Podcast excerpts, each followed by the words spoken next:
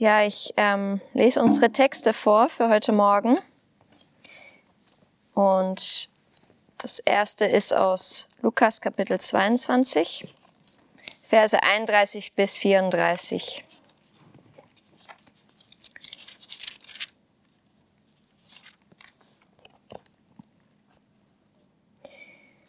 Es sprach aber der Herr, Simon, Simon, siehe, der Satan hat euch begehrt, um euch zu sichten, wie die Weizen. Ich aber habe für dich gebetet, dass dein Glaube nicht aufhöre. Und wenn du einst umgekehrt bist, so stärke deine Brüder. Er aber sprach zu ihm, Herr, ich bin bereit, mit dir ins Gefängnis und in den Tod zu gehen. Er aber sprach, ich sage dir, Petrus, der Hahn wird heute nicht krähen, ehe du dreimal geleugnet hast, dass du mich kennst. Und das zweite aus Hebräer 12, 1 bis 3.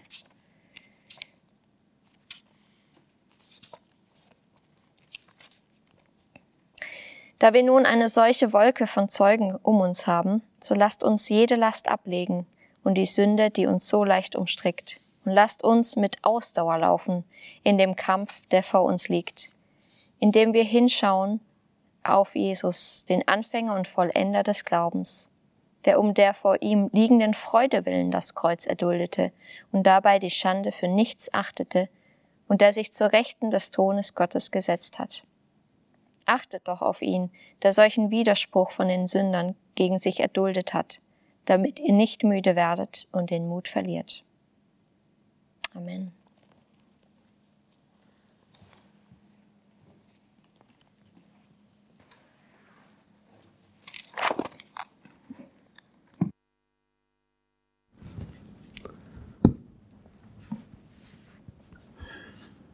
Himmlischer Vater, ich danke dir, dass wir zu dir vor dich kommen dürfen durch deinen Sohn Jesus Christus, dass du uns versöhnt hast mit dir durch das Blut, durch das teure Blut deines Sohnes. Und wir wollen von dir, Jesus, jetzt lernen.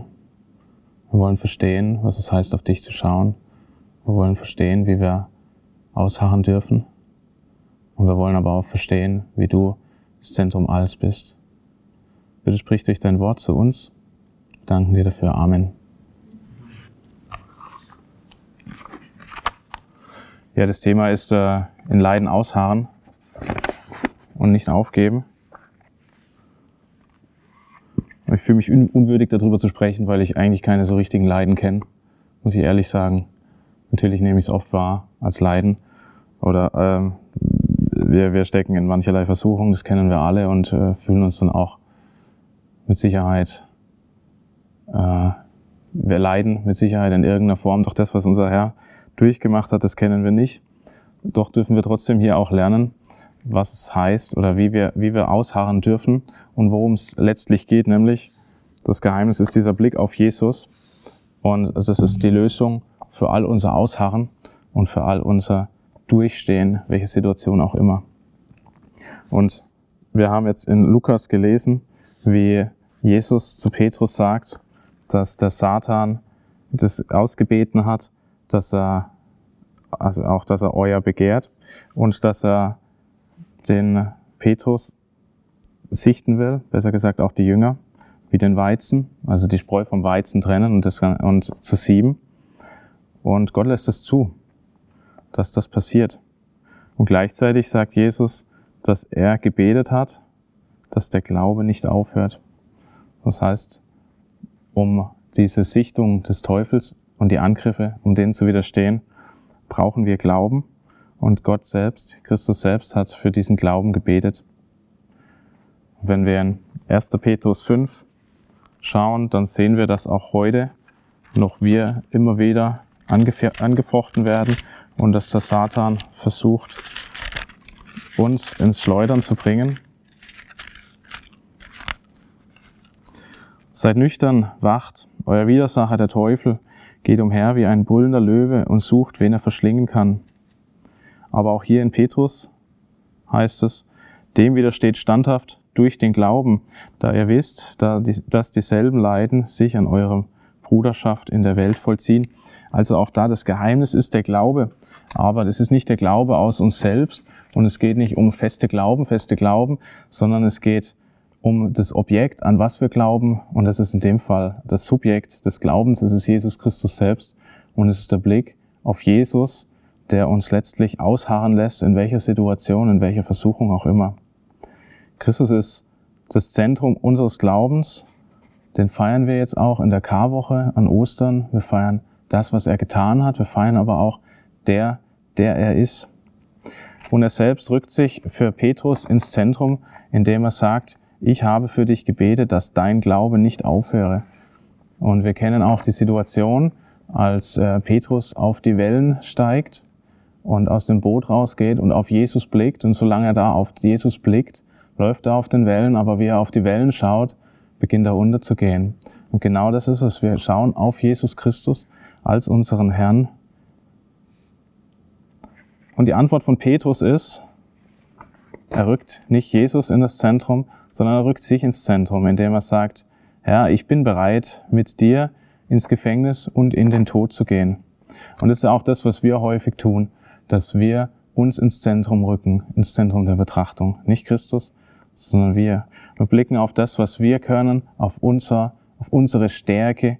Wir sind stark. Wir blicken aber manchmal vielleicht auch auf, zu sehr auf unsere Unzulänglichkeit, was wir nicht können. Wir machen aber auch nicht den konsequenten Schritt, dann zu sagen, genau das ist richtig zu verstehen, dass wir es nicht können aus uns, sondern dass da Christus die Kraft sein darf.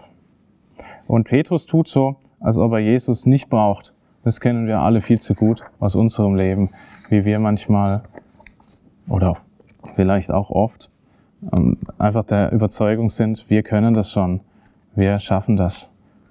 Christus sagt, nein, es geht nur durch mich, der Glaube, der Blick auf ihn. Und Hebräer 12 ergänzt es wunderbar, nämlich mit diesem Bild des Dauerlaufs, des Ausdauerlaufs und einfach auch dieser Ausdauerlauf im Schauen auf Jesus. Ein Ausdauerlauf heißt, dass es auch mal anstrengend ist. Vor eineinhalb Wochen war der Freiburg-Marathon. Ich weiß nicht, ob jemand mitgelaufen ist oder so, aber der kennt man schon. Es ist äh, nach Kilometer drei ist äh, noch nicht fertig, auch nach Kilometer 20 nicht. Und es ist einfach, es ist ein langer Lauf, unser Leben, und wir müssen uns immer wieder darin üben. Wer Ausdauerläufe kennt, weiß, es geht nicht aus dem Stand. Wir müssen das üben, dass wir auf Christus schauen. Und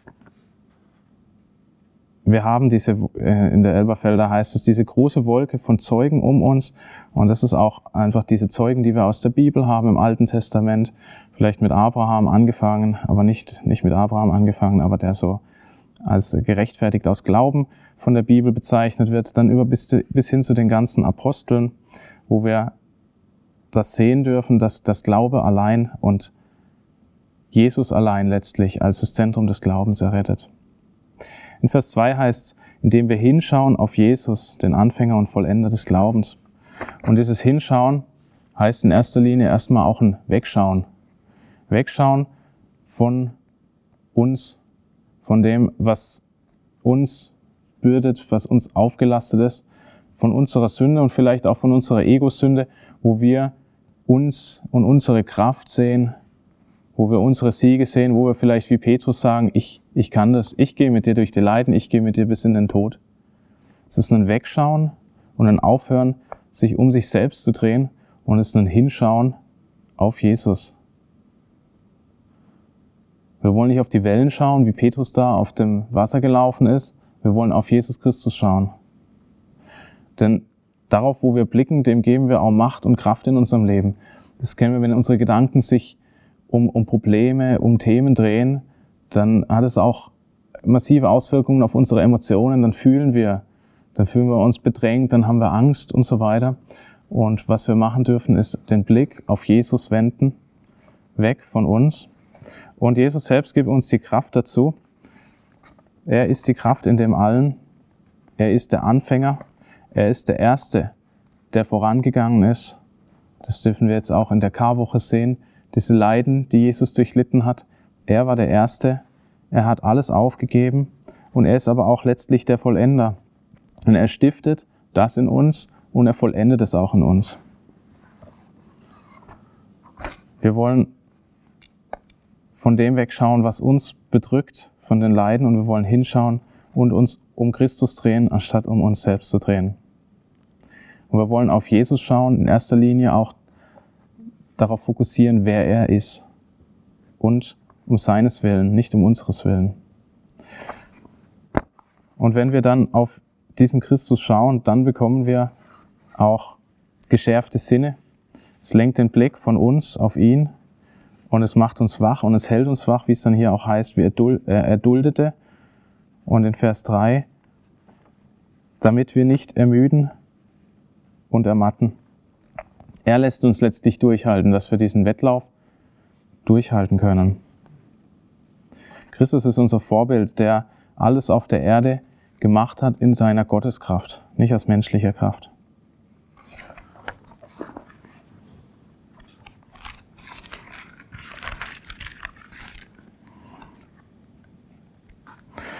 1. Petrus 4, 12 lesen wir, Geliebte, lasst euch durch das Feuer der Verfolgung unter euch, das euch zur Prüfung geschieht, nicht befremden, als begegne euch etwas Fremdes, sondern freut euch, insoweit ihr der Leiden des Christus teilhaftig seid, damit ihr euch auch in der Offenbarung seiner Herrlichkeit jubelnd freut.